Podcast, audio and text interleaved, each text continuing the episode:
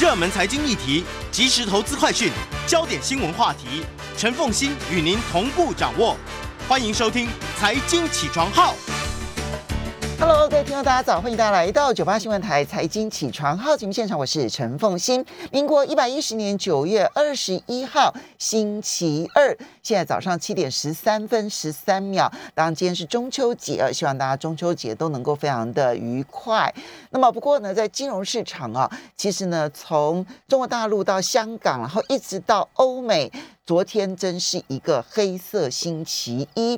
上个礼拜五呢，美股其实呢就已经有了疑虑，然后开始下跌。不过昨天呢，几乎是所有的利空汇集，而这些利空呢，未来对于市场的影响会有多大，现在还难以预测。包括了中国恒大呢所这个引爆出来的整个房地产会不会出现呢系统性的危机？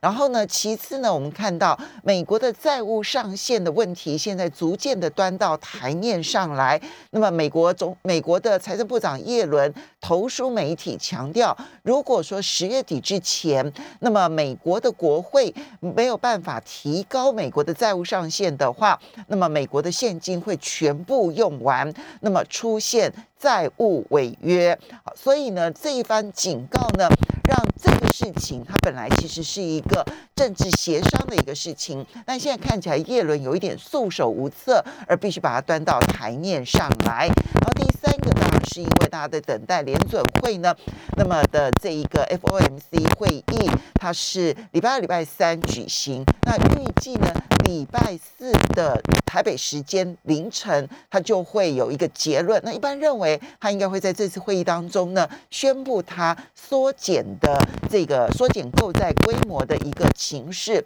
啊，再加上德尔塔病毒，虽然在很多的国家呢与病毒共存执行的相当不错，包括了像英国，包括了像新加坡，但美国的情势是很危急的，因为呢，它不只是新增的确诊人数相当的多。在上个礼拜呢，他们统计下来，平均每一天的死亡人数又回到了两千人，那么来到了今年三月时的高峰。所以呢，第二塔疫情在美国其实是很让人担忧的。好，然后呢，还有包括了就是这一个拜登的三点五兆的这一些这个方案呢，到底能不能够顺利的通过？国会现在看起来也有非常多的这一个疑问呢。好，所以几项利空呢汇集之后的结果，我们看到美国股市重挫，然后呢这一个呃油价也大跌。那么只有一些避险性资产，包括了像黄金啦、美元啦是上涨的。我们很快的把这些金融数字呢来让大家了解一下。好，道呃道琼工业指数呢大跌了六百一十四点。收盘指数是三万三千九百七十点，跌幅百分之一点七八。纳斯达克大跌了三百三十点，收盘指数是一万四千七百一十三点，跌幅百分之二点一九。S M P 指数大跌了七十五点，收盘指数是四三五七点，跌幅百分之一点七。费城半导体更是重挫了八十二点九二点，收盘指数是三三三八点二三点，跌幅高达百分之二点四二。好，所以从这美股的这个表现里头，你可以看得出来，全球呢其实现在处于一个相对恐慌的一个状况。所以我们看到呢，恐慌指数呢也已经上标来到了九呃，来到了二十五点七一。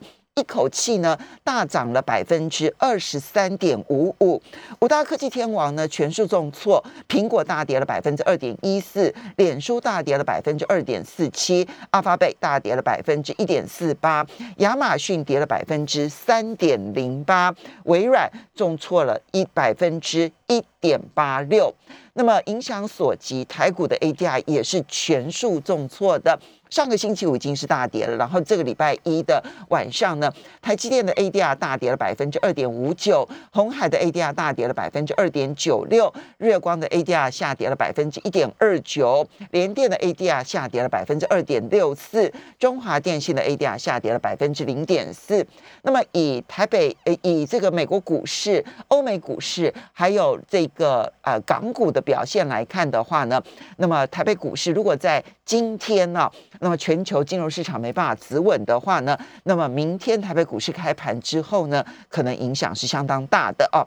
接着我们再来看到的是油价，纽约原油期货价格下跌了一点六八美元，每桶的报价是七十点二九美元，跌幅百分之二点三三。北海布兰特原油下跌了一点四二美元，每桶的报价是七十三点九二美元，跌幅百分之一点八八。那至于在黄金的部分呢，那因为有避险性的需求，所以呢成为少数上涨的商品，上涨了十二点。四零美元每盎司的报价是一千七百六十三点八零美元，涨幅百分之零点七一。不过在其他原物料的部分啊，特别值得注意的是，铜的期货大跌了百分之三点一，钯金的期货也大跌了百分之五点九八。好，那其实呢，在美股下跌、欧美股市下跌当中，还有一个原因啊，那就是铁矿砂的这个价格呢。跌破了每一公吨一百美元的关卡，那代表的是其他从今年的高点到现在呢，跌幅都相当的重啊，近乎腰斩。所以呢，这一点呢，其实也使得很多的原物料的相关的这一些公司，它的股价跌幅是相当的重的。好，那么。呃，黄金是上涨，但美元也是上涨的，因为这避险需求的关系，上涨了零点零二五个百分点，来到九十三点二四四三。欧洲的三大股市呢，也都是下跌的。那么我们以这个普遍性来看的话，道琼欧洲六百指数是跌了百分之一点六七，而英国、法国、德国，那么英国的部分呢，跌幅是百分之零点八六；法国的部分呢，跌幅是百分之一点七。四，德国法兰克福指数更是大跌了百分之二点三一。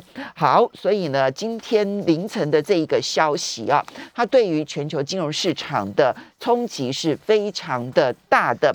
它能不能够就此稳住啊？其实呢，那么如果就此稳住的话呢，情况还好；如果呢持续的下跌的话，以目前全球金融市场处于一个高位来看的话呢，会变得非常的危险。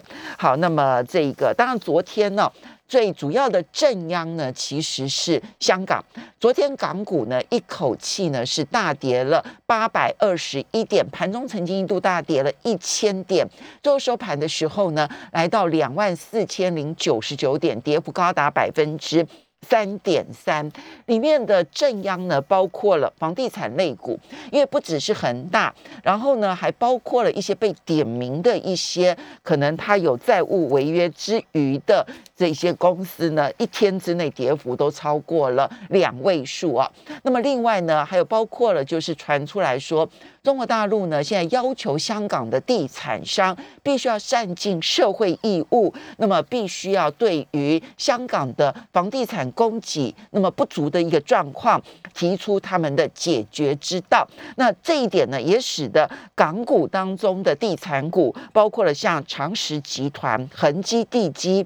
新鸿基地基还有新世界发展的跌幅呢，都达到了百分之十左右。那么同时波及的是金融银行，因为呢担心呢可能会有系统性的风险，所以昨天呢包括了像中国农业银行跌了百分之四，民生银行跌了百分之五点九。中信银行股呢是跌了百分之五，所以这里面呢就包括了从房地产一路延伸到金融系统，那么全球的金融市场的这个波动相当的大。好，所以呢这些就是呃这个就是就是年节效应啊，就是说。对台湾来说是年节效应，就每一次呢过年的时候呢，不或者是过节的时候长假期，你不知道全球金融市场可能发生什么样子的状况，所以呢戒警戒以对啊，其实终究还是一个比较好的一个这个应对态度。好，接着呢我们就进入今天的专题。今天当然是中秋节，希望大家中秋节还是要圆圆满满，过得非常的愉快。不过今天呢我们要带来给大家的这个题目哈是。孩子的财商啊，就是怎么去教孩子有一个最重要的一些基本的金钱价值观，然后呢，他的这一个财商、财务智商，如果能够提高的话，那变成他这一辈子可能是最重要的礼物。今天我们特别邀请来到现场的是儿童财商专家布莱恩儿童商学院的布莱恩院长。Hello，布莱恩早。好，冯一姐早，还有各位听众，还有各位的观众，大家早安，中秋节快乐。我们称你叫布莱恩，其实你是张森凯，森凯，森 凯是叫我布莱恩也可以。我我我直接叫你布莱恩好了。好好好好，也非常欢迎 YouTube 的朋友们一起来收看直播哈。那么，嗯，我们我们先我我先问你一下，就是说。你为什么会进入哈？就是孩子教养当中的财商，我必须说，我期待这样的课程很久了哈。因为呢，我觉得我们从小到大其实是没有学理财教育的，是没有哈。那这个金钱观呢，就是看父母怎么做，然后我们点滴的，好像就被灌输到我们的基因里头。那每一个小孩天生又有个性上的不同，有人就是天性节俭，有人就是天性挥霍。我常觉得说，现在的孩子比我们那个年代要辛苦，因为我们那个年代啊，是广告量没有那么的多，对，好，所以呢，我们没有那么多的诱惑。我们其实大概就是拿到了钱之后呢，你最多就是去干妈店买糖嘛，哈，没有那么多需要花钱的地方，选择没那么多，所以我们其实要省钱这件事情是容易的，因为当时的欲望。就是各种这种刺激欲望的是少的，但我觉得现在孩子是辛苦的，因为他们周遭就是布满了所有的诱惑，然后到了学校之后呢，同学们其实都会竞相的比较，对，哎呀，我有什么，你没有什么，这个时候，可是我们学校从小到大都没有教理财这件事情，没有金钱观的灌输这件事情，现在的小孩子其实是比较辛苦的。对啊，其实呃，我们讲常讲这个叫 FQ 嘛，哈，就是财务的智商。其实我常说哈，就是说不管你有没有学理财，你都长出了你自己的 FQ，也就是说你自己长出了你自己用钱的方式。嗯，那这个方式其实大部分呢，可能是因为模仿而来的。这模仿不一定是我们父母亲哦，他可能是在跟呃，就是跟朋友聊天的过程当中建立他的 FQ，或者他看他的朋友或者他的同学在的消费行为，来建立他的什么叫做理财的智商。嗯，对。那所以说，其实呃，为什么会投入这个一个行业呢？其实跟我过去的背景有点关系。那首先呢，我是一个两个父亲，呃，两个两个父亲，两个孩子的父亲。对，那因为其实呃，当我小儿子出生的时候，我们想要其实稍微休息一下，想要创业。那我跟我过去的工作有关系，我是做呃金融服务业的嘛啊。那刚刚我太太呢，她是在做教学的，所以其实当初其实想要给我们的孩子一个叫做呃理财观念，所以我们就开始了走做这个叫做 FQ。那我们定位它就是本来的想法，只是要给自己的孩子理财观念。是的，嗯，对。所以说呃，其实呃，因为就像刚刚凤欣姐所说的嘛，就是没有人教过我们这理财课，学校没有教。然后家庭那边没有教，那其实我们在用钱的习惯，其实孩子就是这样长大了。可是我觉得，呃，当他长大之后，他的成本就非常高，嗯，因为他犯的叫做 FQ 的错，就成本很高，对，嗯。所以一方面，本来你只想教自己的孩子，但是呢，因为你太太是教英语，本来就在接教小孩子了，然后你自己的金融背景，哎，就想如果要创业的话，也许这样子的财商课。是可以尝试的，对，其实我们起心动念就是呃，想要做这个叫做儿童理财嘛。那其实我们在今年是第七年了。那如果六七年前在讲这个议题的时候，其实当然我不是第一个做的，可是呃，好像大部分都会在营队啦，哈，那也还也不是一个常态课。可是如果是要给自己小朋友，其实我们真的很希望创造一个叫做系统，那让孩子从可能从五岁开始，对于金钱的感官跟认知开始学习，慢慢的这样子做一个系统出来。所以你们当时呢要做财商课，你所设定的那个儿童年纪有多大？呃。我其实我们做的蛮小的耶，呃，就是我们大概从年纪很小，对对对，呃，中大班然后开始，中大班那才四岁，呃，四岁五岁开始，对，OK。那因为我们的课程比较算是用体验式的学习啦，嗯，好，那可能有游戏啦，哈，那我们不讲很理论的东西，那等于说像闯关啊、故事啦，让这些孩子能够坐得住，然后能够玩，用玩的方式去学习这件事情。那你们当然会得到很多家长的回馈。在你印象很深刻的家长回馈当中，有没有什么改变了你们的课程的方向？又有哪些让你们确定那个那个做法是对的？嗯，呃，其实我觉得每一次的开呃这个课程呢，我们会让就是家长来里面一起看。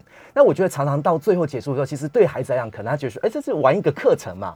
可是呢，对家长他在观课后的感想给我回馈是，如果他在他的小时候有这样的课程，实在太棒了。我想这是大人自己想上。对对，没错。那我觉得这是呃，其实我们在教育孩子的过程当中，其实不不仅是老师，然后还有这个家长也一起学习。嗯。那呃，除了小孩子之外啊，我常常会觉得说，谈儿童理财观念或者是财商观念哦，其实关键点其实是大人。对，你想想看，现在的小孩子，他的父母亲大概就是三四十岁，嗯哼，其实他们也是从小到大没有学过理财，嗯哼，然后呢，这中间跌跌撞撞呢，其实在这个财商的路上面也曾经犯过很多错。他们到底什么东西应该要灌输给孩子？什么样的东西应该要避免在孩子面前出现？这可能大人比谁都需要上课吧。其实我觉得哈，我我觉得一大家谈这个话题可能不要太的呃太严肃。那因为我在我的观念里面当中，其实我觉得金钱这个东西要先把它当做做工具。嗯，对我我觉得工具的心态很重要，就是我们有玩的方式嘛。那我刚刚有说过哈，就是说 FQ 呢，他在小时候开始学习的成本比较低。就好比说，一个五岁的孩子，他会不会犯理财的呃财商的错误？嗯，他有可能会啊，因为他就是老是喜欢买一些他想要的东西，那就是犯他的财商的错误。或者是可能就在路上面，然后看到他喜欢的东西，就开始哭闹不休。哎，对，没错，这样的情景呢，就是父母亲跟孩子怎么做金钱语言的设定。嗯，那你看哦，如果说我一直只要孩子只要哭闹，他就可以得到他想要的。嗯，那下次如果他哭闹的话，那你是不是都要买给他？那对于家长来讲，他就是应该去正视这样的问题。但他哭闹，如果你打他一巴掌，其实也不是一个解决方案。哦，那当然不是，他就觉得说 这是一个，他对金钱也是产生很不好的印象。嗯，对。好，所以呢，日常生活当中，包括玩乐的方式，要去建立哪一些金钱观？今天其实，嗯，这个布莱恩，你们也有一个线上课程，刚好有十堂课。我们今天就大概从这十堂课，然后呢，比如说包括了。其实工作，嗯，还有包括了储蓄，然后如何建立金钱目标等等，我们从这几堂课一起来学财商。休息，大家回到九八新闻台财经起床号节目现场，我是陈凤欣，今天呢要来跟大家谈一谈儿童的理财课。这个其实在学校不会教给我们的，但是却是小孩子一辈子可能最重要的一项礼物了啊！在我们现场的呢是儿童财商专家布莱恩儿童商学院的布莱恩院长。那么，嗯，布莱恩的这个，其实你们办很多的，嗯，暑暑寒暑的夏的这个冬令营跟夏令营，对我们办营队也有办常态课，常态课。你们现在也有跟这个 Pen Size，就是泛科学，然后有这个线上的课程。对，我们有线上课程。对，好，所以我觉得有兴趣的朋友都可以去参考一下。谢谢。好，那所以不然我们现在先问啊，就儿童财商跟一般的财商课程有什么不同？啊，我觉得其实哈，儿童学理财跟成人学理财其实呃并没有太大的差别。但我觉得其实说，如果你要开始进行就是孩子的金钱教育，其实有五个方向很重要。那不管我们在做课程或者是我写书，都会从这五个脉络去做延伸。那大家听清楚了哈，第一个叫做储蓄，save 叫储蓄，两个 s，好，一个叫储蓄，第二个叫做 spend 花费，好花费。然后呢，两个 I，一个 I 呢就是 income，告诉孩子钱是怎么来的，很重要哦哦。然后呢，第二个 I，第二个 I 呢就是 invest 投资。然后最最后一个在讲钱的功用，他会讲到 donation，D，叫 D D O N A T E 啊，donation。所以我会从这五个方面去做切入。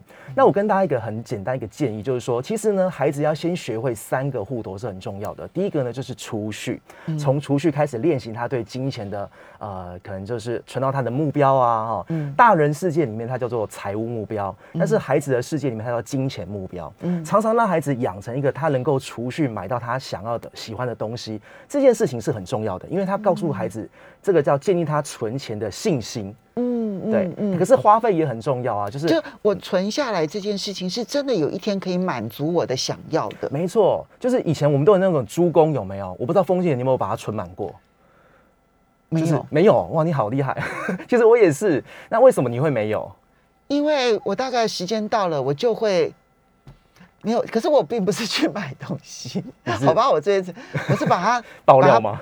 不是，我就是把它宰了之后就把它存到。邮局里头去哎，，也很不错啊。对可是代表你是有储蓄，因为那时候小时候有储蓄运动，有没有？啊。然后我们其实大概小学四年级的时候就可以开一个邮政储金部是，是是是，那我是班长，所以呢，我就会想说，那我就一定要存，努力的存。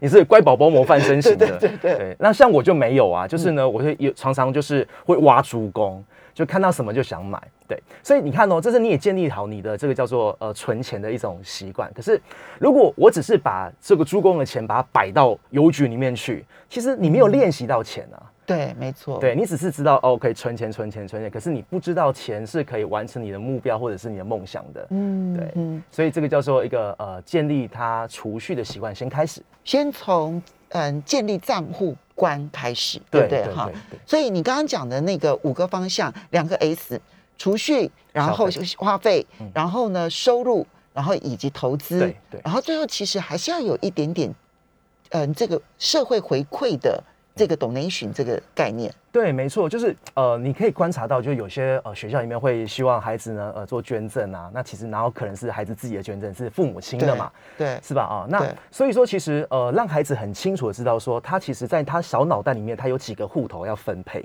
嗯，其实我有一个观念就是，其实大人在谈理财，其实叫做分配，就是你怎么分你的钱啦。嗯就是我们不是把投资的钱当做理财的钱，对，不是你把他买菜钱去拿去做股票，那就你就会心情很压力很大嘛。嗯嗯那对于孩子来讲，就是说他在学习这个叫分配的过程，他就在建立他理财的顺序了。嗯，这让我想到行为经济学他们的实验研究呢，我们的脑袋里头其实是会有那一个账户本不同的。嗯就是呃，每一笔钱其实是有它的一个特殊的框，比如说这一笔钱我就是要拿来消费，我就是要娱乐用的；没错，这笔钱其实就是要拿来吃的；对，这笔钱可能就是拿来住的；没这笔钱可能就是要拿来可能还贷款的，啊，就类似像这样子。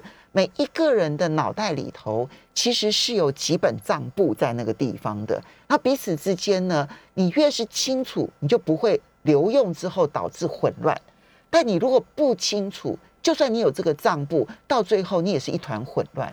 是啊，所以说我们在建立孩子的这个叫做理财的顺序很重要。其实很多大人都不太知道，就是当你拿到收入的时候，你到底要先支付的是你的买菜，还是你要先把它存起来，还是你要先去做投资？嗯，对。所以像我们常教小朋友，就是说，哎，你其实你要怎么样，先存后花，就代表着说，你拿到零用钱的时候，或者是你压岁钱的时候，你第二件事情不是把它花掉，而是先把它怎么样，先把它存起来，一部分存起来。嗯，所以孩子已经学会了，他的脑袋里面就是有分配，就是储蓄跟消费的基础的概念。那我们这样好，我们就先从储嗯蓄开始好了。怎么样子教小孩子储蓄？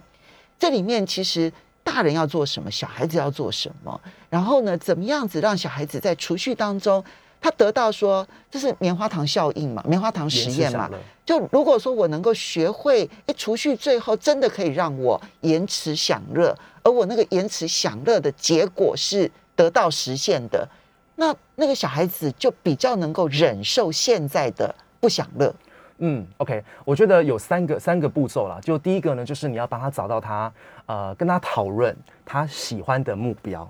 嗯是什么？那只有注意哦，这个目标很重要，就是是孩子喜欢的，而不是我们觉得重要的。对，对，好比说，哎、扭蛋有没有？好，嗯扭蛋啊，一次五十块，可不可以当目标？其实我常觉得这是可以当目标的啊，因为是孩子喜欢的啊。那家长当然觉得它不重要嘛，可是我觉得孩子喜欢这件事情很重要，所以找寻这叫金钱目标的时候，你一定要把这个呃目标跟孩子的兴趣是把它架设起来的。诶你会不会常碰到就小孩子的目标呢？那大人会说这有什么意思？嗯，然后就要去抹杀他。对，千万不要。但是我觉得可以跟孩子做沟通。刚刚您问的就是说，你怎么让孩子很清楚，他知道他的目标，就是家长可以问问他，你为什么喜欢这个？嗯，对，我就我觉得可以用带着好奇的心情去问他说，哎，可能他可能觉得说，哎，扭蛋很好玩啊，对不对？然后我得到它之后，我可以很开心啊，对不对？所以可以跟问他说，你可以找出有两个理由，呃，你你喜欢他的理由是什么？对，让孩子去不断的去思考，这为什么是他喜欢的？OK 好 OK 所以先帮他找一个叫做金钱的目标，然后任何的目标都要有时间。嗯，哦，对，因为我们在做理财规划的时候，你你一定要有目标跟时间把它架设起来。所以呢，这个目标可能好好举个例子，下个月的二十号我们要到儿童新乐园玩，门票是一九九，嗯嗯，那目标就是门票一九九。对，可是时间很重要啊，就是下个月的二十号。不过这里面有一个前提，就是小孩子自己想要去儿童乐园，嗯哼，然后你可能跟他讲说好，但你必须要自己付门票钱。那小孩子也觉得很棒的时候，嗯。那这时候好，等到你存到了门票钱，我就带你去儿童乐园，嗯哼，然后你拿你存的钱去付儿童乐园，而不是说，哎，我下个月要带你去儿童乐园，你赶快存钱去存那个门、门票钱，就是嗯。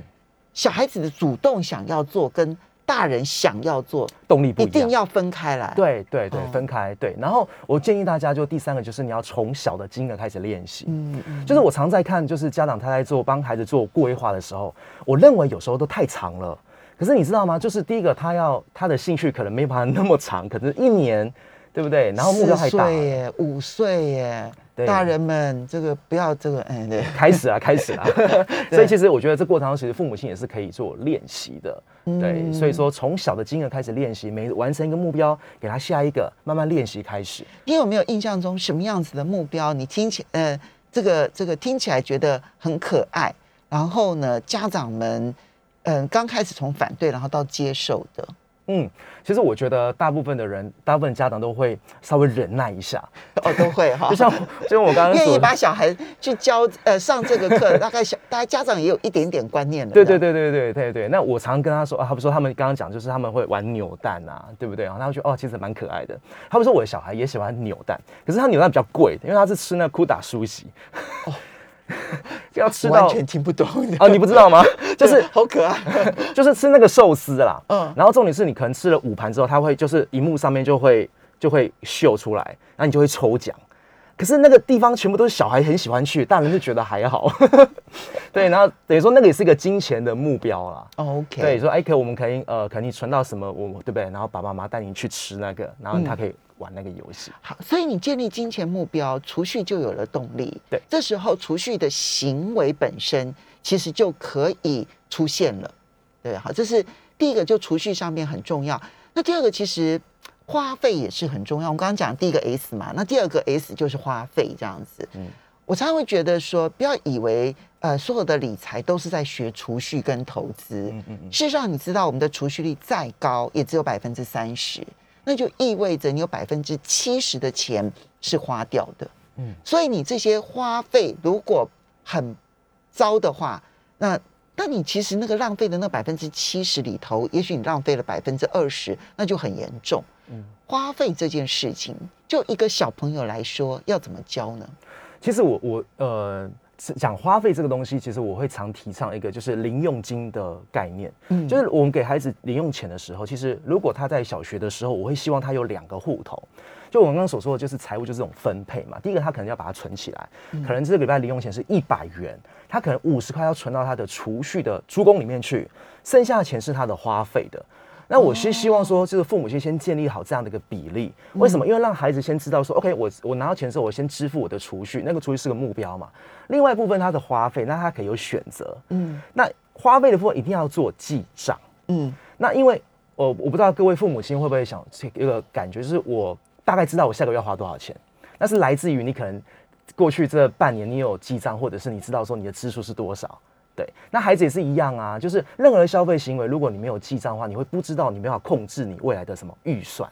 所以你要先给他一个收入来源，那就是零用钱。对，可能是零用钱。那这样子的话，一个四五岁的小孩子要怎么给零用钱呢？其实我们刚刚谈的就是四五岁开始，可是嗯真正我们开始做零用金这个制度的时候，其实大概可能就是说大班或者是小学一年级才开始所以大概六七岁。六七岁开始。那其实存钱这件事是要练习的，就好比说我们刚刚先完成目标，对不对？然后他等他学会这个完成目标，有建立好信心的时候，再给他另外一个户头当做消费的户头。嗯嗯，对。那孩子如果说他逛街的时候看到他喜欢的东西，那可是有时候这种喜欢的东西是孩子呃可能就是他想要的嘛。那好比说，我常常讲哦，一支笔它可能是呃普通的铅笔是二十元，可是它变成呃卡通人物的时候变成是四十元。嗯，那父母亲其实可以支付呢，呃，还是需要的，的对。然后呢，剩下二十元是可以由孩子想要这个户头去支付的。好，所以零用钱制度，也就是完全属于他的这一笔钱，才是让他学会消费很重要的来源。那通常来讲的话，我们要稍微休息一下哈。那这个时候，你会建议家长，比如说多久给一次零用钱？那每一次的金额大概是多少？我们休息一下，马上回来节目现场。欢迎大家回到九八新闻台财经起床号节目现场，我是陈凤欣。在我们现场的是儿童财商专家布莱恩儿童商学院的布莱恩院长，也非常欢迎 YouTube 的朋友们一起来收看直播。好，前面呢学储蓄，对不对？对但是呢，学消费比什么都要来的重要，所以你建议，其实大概六七岁，在小学一年级有有一点数字观念的时候，就可以给他零用钱。零用钱就是属于小孩子的钱。好，那问题是要怎么给？因为多久给一次，要给多少的数字，其实都是学问。嗯哼，呃，其实我我常用呃零用钱，我我常跟这个家长说哈，就是钱是一种工具嘛，你给他钱的时候，你要给他权，就是权利的意思哈。那当然这是练习财产的过程，所以大家先放轻松哈。那其实呃东西方的教育不太一样，就是西方有时候他可能要自己去打工啊赚钱啊哈。那其实，在台湾或者在东方，我们常常比较少这个机会去练习这部分。那我觉得金钱如果它是个工具的话，其实大家可以把它想象成就是你每一周好，然后呢，他给孩子一个一个数字。那其实这个数字哈，就是风险，你们家的钱跟我们家的钱是不一样的，就金额是不一样的。但是我觉得那个前提是。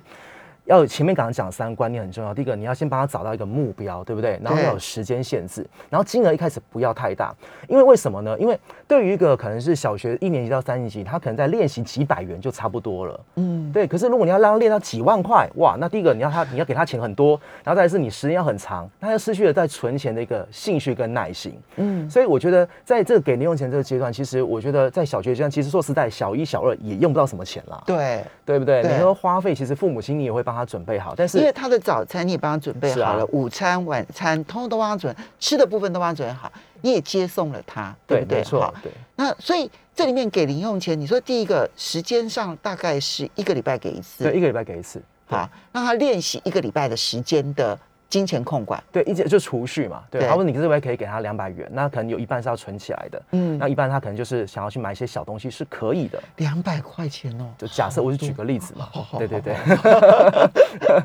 那这样子我大概可能会给他一百块钱，然后呢，呃，给他两个五十块的铜板。行啊，对啊，可是你会发现哦，就是当他目标很明确的时候，他哎他就很想要去完成那目标，其实他会让自己的欲望少一点点，哦因为他知道说，哦，那我这一次我这边可不可以存六十块、七十块？嗯那等于说他的储蓄率就大于他的消费力了。，OK，但都是他的钱哦，嗯都是他的钱哦，那他就在练习这件事情了。好。那么，可是除了储蓄之外，也有日常的消费。怎么样教小孩子在有限的资源的情况之下，聪明的分辨自己的想要跟需要？哇哦，这个是当然，呃，其实我觉得在我的经验当中，其实孩子呢，他明明就知道他其实他知道，对，那因为其实呃，我们常刚在呃中场的时候也稍微聊，就是其实孩子他呃，他说我们在课程里面会有一个小故事，然后个小红帽故事，然后等于说大灰狼会骗这个小红红帽买他不需要的东西，或在我的经验当中，五岁孩子他都已经知道需要跟想要，OK，对，哎、其实你们这个童话故事的改编还不错哎。是，大野狼就算不是吃掉小红帽，但他如果是不断的诱惑你去消费的人，嗯在现代社会里头，其实就是吃人的大野狼哎。对呀、没错啊。就是我们在教孩子的时候，就是你看需要跟想要，其实我们讲的是虽然只是呃在讲这个名词，但是在过程当中可能有包含的促销或者是呃行销哦广告，还有广告的诱惑，他用什么包装去吸引你。对不对？然后看到你看到红色的时候特别喜欢吃啊，大概是这个意思。然后所以或者是、嗯小孩子听完了这个故事之后，他会直接对广告说这是大野狼吗？嗯，他会这样很可爱的说：“哦，这是大野狼，妈妈不要被骗。” 对哦，然后你知道很可爱哦，就是然后孩子上我们课程，然后就会跟妈妈讲说：“妈妈，你买那个包包是你想要还需要？” OK，对，所以其实不要小看我们的孩子，他们自己本身就有辨别能力啦。嗯对，只是说你要给他一个他想要的东西，每每个人都有欲望跟想要，可是你可以把可不可以把他想要的东西当做他的金钱目标？我觉得这是练习的一个部分。所以不断练习这件事情。那当然要聪明消费，其实比价是一个很重要的一个过程，对不对？嗯嗯那怎么带着孩子去比价呢？嗯，其实我们都常说要买 CP 值最高的东西嘛，哦，那其实我觉得像卖场或者是便利商店就是一个很好玩的地方。对，好比说，哎，呃，这个呃一样的东西在不同的地方有不同的价钱。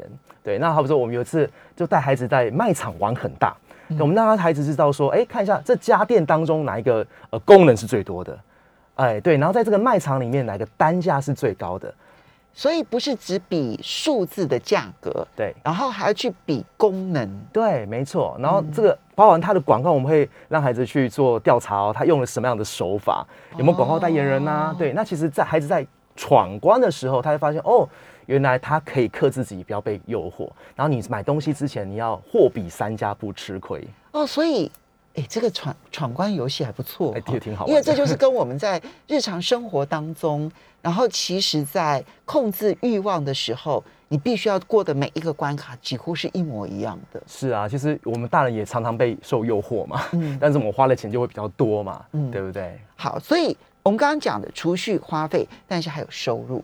收入当然不是零用钱，零用钱其实是父母给孩子的收入，那真正的收入来源其实就是工作啊。那一个五六七八岁的小孩子要怎么去理解工作这件事情，然后它跟收入，然后跟消费的所有的相关关联性？其实谈工作这个议题的时候，我常常鼓励我们的父母亲哈，就是带你的孩子进入你的职场是很重要的。就是你要告诉他说，其实父母亲是怎么解决问题的。对，因为我觉得现在这个时代哈，包含就是素养课程，你要有解决问题能力的提升是很重要的。那你你你有 commission 是因为你解决了 mission，所以其实工作有方方面面，有酸甜苦辣。其实我们不要常常跟孩子讲很辛苦的那一面，他会理解成工作一定要很辛苦才能够赚到钱。OK，对，所以你可以跟孩子分享说，哦，其实你跟孩嗯、你的同事协同作业完成了什么样的一个任务啦，对不对？哦，或者是你在工作里获得的呃，就是成就感跟快乐，它可以跟金钱来做连接。哦，有趣。所以重点是跟父母之间的工作观的一个分享。这时候，其实父母所分享的内容重点，如果是我因为解决了这个问题，所以我的工作可以有收入。是啊，嗯然后我因为解决了这个问题，所以我现在其实觉得我自己很厉害，很有成就感。嗯，会让孩子更清楚工作的意义，嗯而不只是很疲累的上班而已。嗯嗯，嗯哦，对你怎么跟你小孩子分享你的工作呢？我的工作其实我们孩子都看得到，就是说我我们怎么啊我们怎么招生的，我们怎么做广告的，对不对？那其实呃，我觉得我们都是示范给孩子看。那其实孩子在看的过程当中，他就知道说哦，父母亲他是怎么解决问题的。嗯那我都跟孩子讲说，你一定要有解决问题的能力，因为我你这是你的什么无形的资产嘛。嗯对。那我也常告诉他说，我们也在做投资，然后我们也告诉他说，我们买这个公司，它为什么它值得买？它有解决什么问题？它的优势在哪里？其实我常常跟我们呃跟我的孩子六岁、七岁的孩子分享。对，解决问题的能力，不管你在你自己的工作职场上面，或者是你在投资的时候，如果你分享的重点，其实都不是说赚不赚钱这件事情，而是他解决了什么样子的谁的什么样的问题，哎这才是其实未来社会需要的人才耶。是啊，就是我我们常呃，我跟孩子说，哎、其实其实我们孩子是他们只要有零用钱或者是那个叫做压岁钱，他我们会帮他呃买那个叫呃 Apple 的股票。嗯，对，然后他们就是当做 Apple 的股东的意思，对，然后很好玩，就是之前不是有稍微跌了吗？对不对？然后孩子问我说：“那爸爸现在的呃股价是多少啊？”嗯，对，然后我就说呃一百出头这样，一百多块。然后然后他反应很可爱，他就说：“那我们要加码吗？” 对，因为我们常跟他讲说，呃，这个是个好的公司啦，哦，嗯对，然后适合孩子做长期投资的意思。哎，不错，这个观念还蛮重要。不过最后，其实你们有一部分的钱哦，是要拿来分享用的，就是要做好事的。这个其实，在儿童的基础财商养成过程当中也是很重要的。是的，就是呃，我我们希望这个孩子哈，就是他有一部分钱是来去做分享的。那分享账户他会从他的消费这个户头去拉出来多做的。简单的概念就是说，嗯，因为我可以省下钱，我不要喝养乐多，我不要吃零食，但是那些钱去给真正需要的人。对我们的概念是这个样子，所以那叫捐赠的户头。嗯，可是各位父母亲就是。呃，孩子的捐赠户头里面钱一定不是最多的，可是、呃，就是孩子可以分享的东西不只是金钱，嗯他有很多无形的资产可以分享，好比说，呃，我们带孩子到海边去净滩，去帮助这个海滩，啊他付出他的时间，嗯也付出他的劳力，这都是孩子可以捐赠的。嗯，所以呢，去建立这个捐赠，然后其实是一个更富足的人生。好，要非常谢谢布莱恩院长带来的儿童理财教育。我真的觉得小孩子如果能够用这样子的方式建立他人生最早的